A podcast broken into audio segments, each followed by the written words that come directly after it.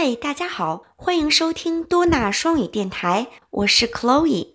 关注酷学多纳官方微信，了解更多亲子英文教育内容。Hello everyone, I'm Chloe. Now let's listen and learn. Alphabet K. K. K. K. K. Kiss 亲亲吻的意思。My kitten, kiss me，我的小猫猫，快亲亲我。My koala, kiss me，我的考拉，快亲亲我。好了，让我们赶紧来听一听儿歌吧。Now let's listen to a chant.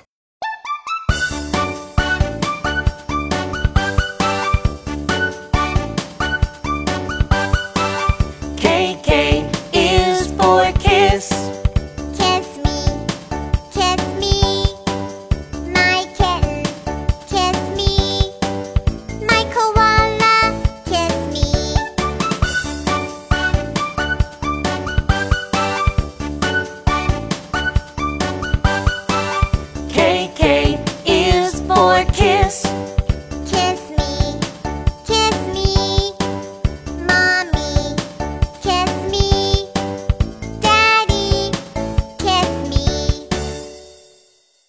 K K K K kitten 小猫咪 K K koala 考拉。儿歌的最后，Mommy kiss me，Daddy kiss me，妈妈爸爸亲亲我吧。那小朋友们学会了吗？今天晚上就和爸爸妈妈说这句话吧。Mommy, kiss me. Daddy, kiss me. OK，that's all for today. 今天我们就到这里了，拜拜。